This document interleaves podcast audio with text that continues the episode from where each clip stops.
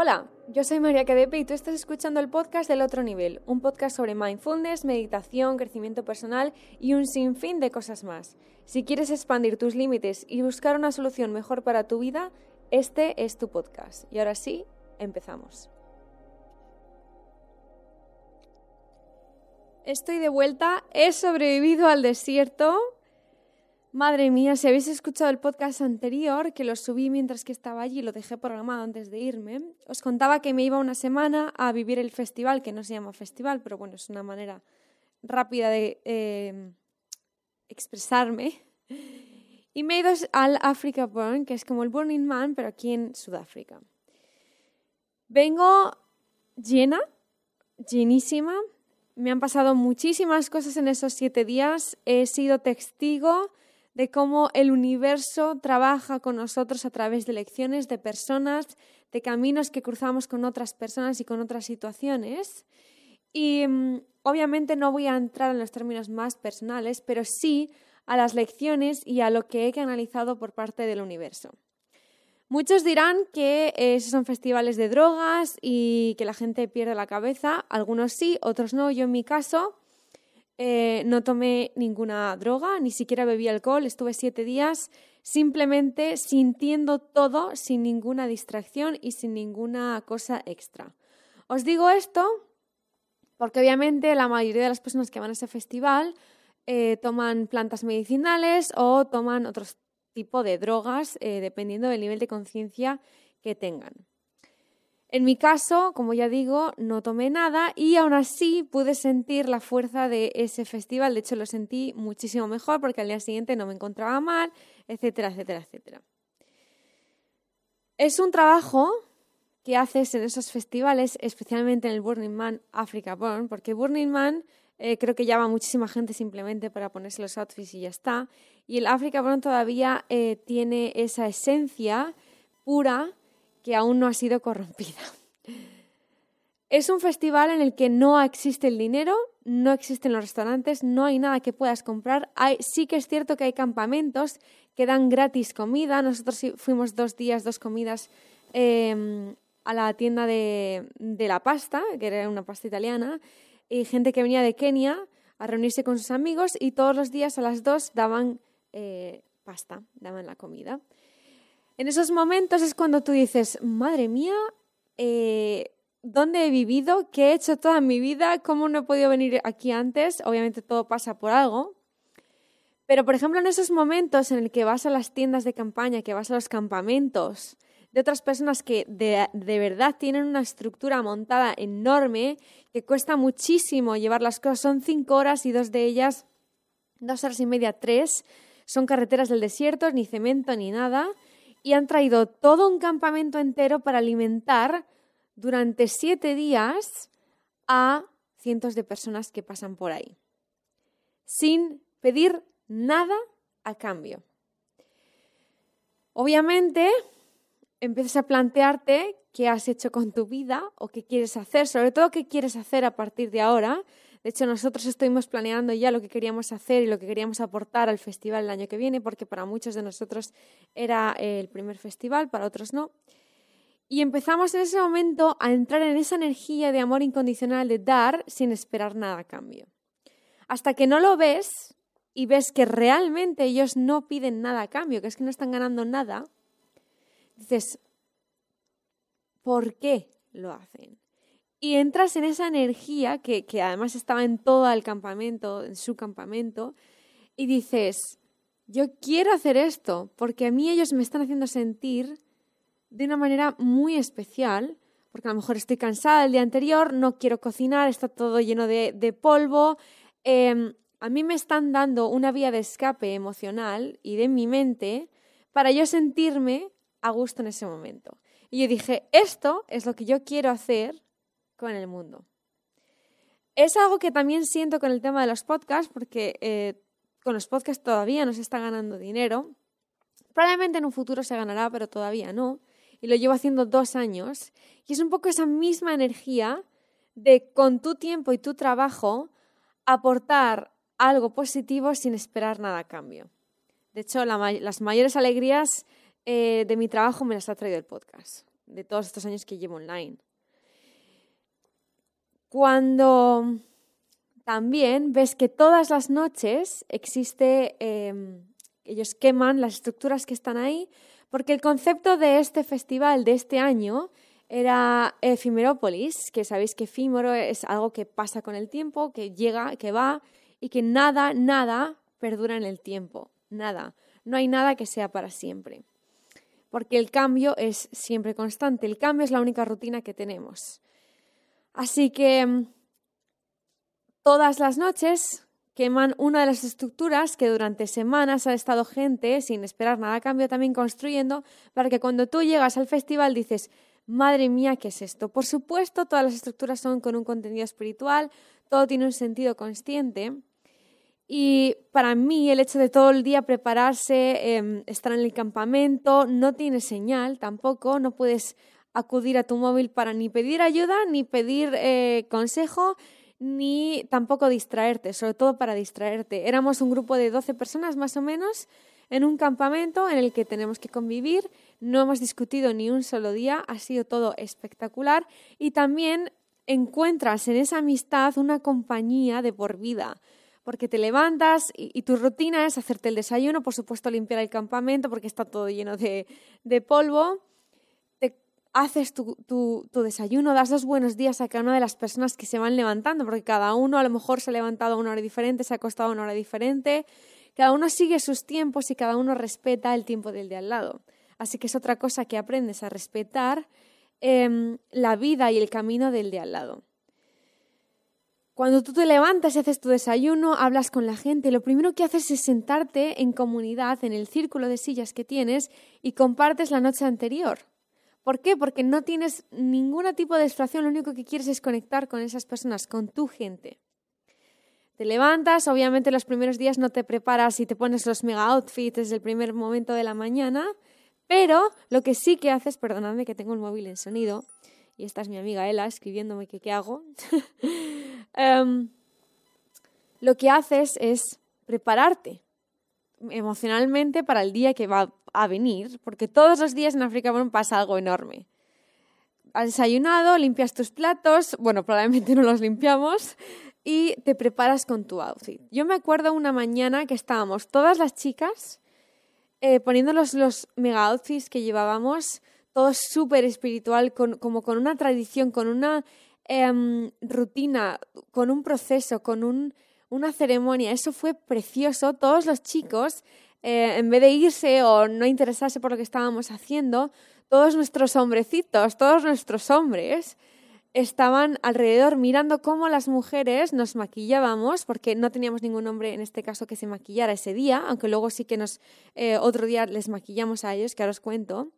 Y fue un momento tan precioso, tan natural y tan de todos somos lo mismo. Ellos estaban fascinados viendo cómo eh, sus chicas aunque no me gusta ese término, pero era como nos llamábamos nosotros en inglés, em, se preparaban, ellos esperaban a que nosotros nos preparábamos y luego nosotros les ayudábamos a ellos prepararse. Era como todo una armonía, era todo como olas que van y que vienen y, ver sus caras de fascinación ante la preparación, porque es lo que uno de ellos nos decía, es que yo estoy, yo estoy acostumbrado a veros ahí en el, en el stage, en el escenario, ya todas preparadas, em, que parece que, que, que, lo hacéis simplemente para impresionarnos y tal y tal y tal, pero es que ahora siento que es que lo estáis haciendo por vosotras. O sea, porque nosotros estamos aquí viéndoos, con lo cual no es que os estéis preparando para nosotras, es que os estabais preparando para vosotras. Y era cierto. O sea, cada una de nosotras estábamos adquiriendo un papel precioso, cada una estábamos interiorizando ese outfit con una intención, con la intención que queríamos para, para ese conjunto que llevábamos, para ese día, y nos estábamos convirtiendo en la esencia que realmente somos a través de de esa preparación de outfit, maquillaje y todo esto. Ha sido una semana entera de, observaciones como esta.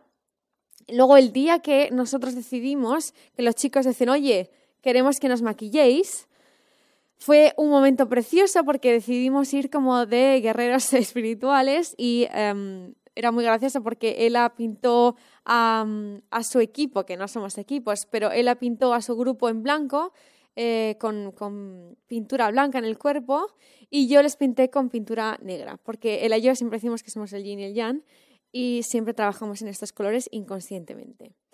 Con lo cual fue otro momento precioso en el que aprendemos que todos estamos unidos en esto, que no hay separaciones, que, que da igual el género, que da igual todo, que simplemente somos seres humanos, somos almas intentando sobrevivir como humanos, intentando vivir y aprendiendo a controlar esa mente que a veces nos vuelve locos. Otro de los grandes momentos que siempre tenemos en cada día es el maravilloso momento en el que se queman las estructuras.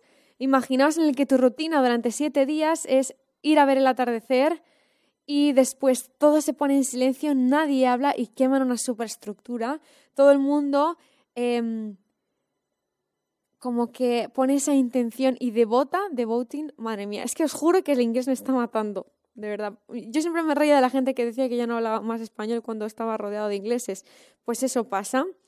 Es decir, que todo el mundo tiene al fuego como, como al altar, tiene devoción hacia, ese fuego y cada uno lo vive de una manera diferente. Había muchísima gente meditando, otra gente em, simplemente mirando, mucha gente estaba emocionadísima porque en ese fuego eh, la noche anterior o el día anterior tú puedes poner las intenciones que quieres quemar y que quieres dejar ir y eso también pasa. Em, luego también ves y observas que parte de esas personas tampoco están tan abiertas conscientemente, con lo cual no viven esa parte espiritual del festival y efectivamente luego los últimos días les ves que están pues físicamente destrozados porque han llevado a su cuerpo eh, hasta extremos que no son buenos ni para el cuerpo ni para el alma y por lo tanto no han disfrutado de esa parte de este festival o de este evento, pero es la lección que ellos también tú ves que se llevan a casa. Es decir, muchísimas experiencias y luego experiencias también personales, experiencias de amor, experiencias de, de amistad, experiencias de nuevas amistades, porque puedes conocer a muchísima gente. Yo sabía que en este festival iba, en vez de a conocer a otras personas, iba a conocer a mi grupo eh, con el que iba y efectivamente eso pasó. Y luego os quería contar una anécdota porque eh, siempre se dice que en el Africa Born, en el Burning Man, em, especialmente existen muchas conexiones entre almas que no se saben por qué, pero ocurren. Y yo una noche en Pangea, que es era uno de los campamentos que nos pasamos ahí muchísimo tiempo, era como un em, stage, era un escenario como súper del desierto, una música espectacular, súper espiritual. Y una noche, una de las mejores noches de nuestra vida, estaba bailando con él y con todo el grupo alrededor del árbol que tenían en ese stage y mm, me crucé con un hombre asiático, todo vestido de, de negro, súper, súper em, como de otra época, los, el outfit de este señor, y se quedó mirándome a, la frente, al tercer ojo, y yo, uy, qué raro. Porque obviamente estás acostumbrado a que te miren el pecho el culo, las piernas, en estos festivales más que nada porque vas con mucha carne eh, ensañando, entonces estás acostumbrado a que la gente te mire. Eh, y hay otra gente que no te mira, por supuesto. Pero él me estaba mirando en el tercer ojo, en la frente, y yo, uy, qué raro. Y yo me quedé clavada en sus ojos, clavadísima. Y de repente él se quedó clavado en mis ojos durante, pero además estábamos lejos. Y se me quedó mirando, mirando, mirando, y yo diciendo, y yo le hice como la señal de los ojos, como que le veo, I see you. Y le dije, I see you, porque sabía que esa conexión era del alma. Y él se acercó a mí y me dijo, hola, en inglés, porque era americano. Y, mm, y me dice, hola. Dice, no sé por qué, pero es que creo que acabamos, nuestra alma acaba de conectar y digo, sí, es que lo siento también. Y dijimos, bueno, pues pasa una buena noche, que te lo pases bien y, y espero verte en otra vida. Y yo te juro que es que os juro, me encanta porque os, hablo como si estuviera hablando con mis amigos, os juro que en ese momento dije, madre mía, ¿qué acaba de pasar? Y todos mis amigos se quedaron flipando porque Obviamente no es el estilo de hombre ni de chico que a mí me gusta, o sea que no estábamos ligando para nada. Y era como esa conexión que yo sabía que existe entre almas, era como el universo dándome em, esa solución, ese, esa em, razón diciendo, es que es esto, es que es esto, es que existen las almas, es que existe esa conexión. Y no me pasó más con ninguna otra persona, obviamente eh, luego conectas con otras personas en otro tipo, puedes conectar con personas sexualmente, con otras solo de amistad, con otras de amor puro y duro, puedes tener todo tipo de conexiones que quieras en, estos festivales. Dicho esto, que ya os quería contar ciertas anécdotas que, me pasó, como las que me están, os estoy contando, luego hay otras experiencias muy, muy, muy personales, muy, muy, muy bonitas, que esas me las, me las tengo que quedar yo de momento. y mm, ahora sí, vamos con el mensaje de la semana. Espero que os haya gustado y servido eh, las cosillas que os he contado del festival. Y ahora vamos con la energía de la semana. La energía con la que debemos trabajar esta semana es en convertirnos en un canal de sabiduría, pero claro. Es decir, saber distinguir entre el tema de la intuición y el instinto. ¿Por qué? Porque muchas veces tomamos decisiones pensando que es la intuición y no es la intuición.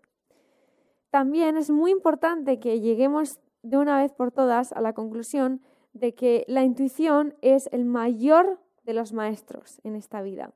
Que si no nos escuchamos, no hay avance. Que si no nos escuchamos, el universo va a decir, sigue sin escuchar, toma este test y toma esta, eh, este, en humano lo llamo sufrimiento, pero toma este slap in the face, como torta en la cara, em, porque no estás escuchándote. Y eso es algo que he puesto en práctica durante todo el Africa Born y ha funcionado de una manera tan brutal que por eso quería traeros esto esta semana, que para mí ha sido la conclusión de todo el festival. Una de ellas era que si te escuchas de verdad, con honestidad, puedes conseguir todo lo que deseas. Absolutamente todo. ¿Por qué? Porque el alma sabe lo que tu humano necesita para desarrollarse de la mejor manera posible. Y es ahí donde vamos a trabajar en los próximos podcasts. Quiero traeros esto y quiero que pongamos en práctica en nuestro día a día el poder de la intuición.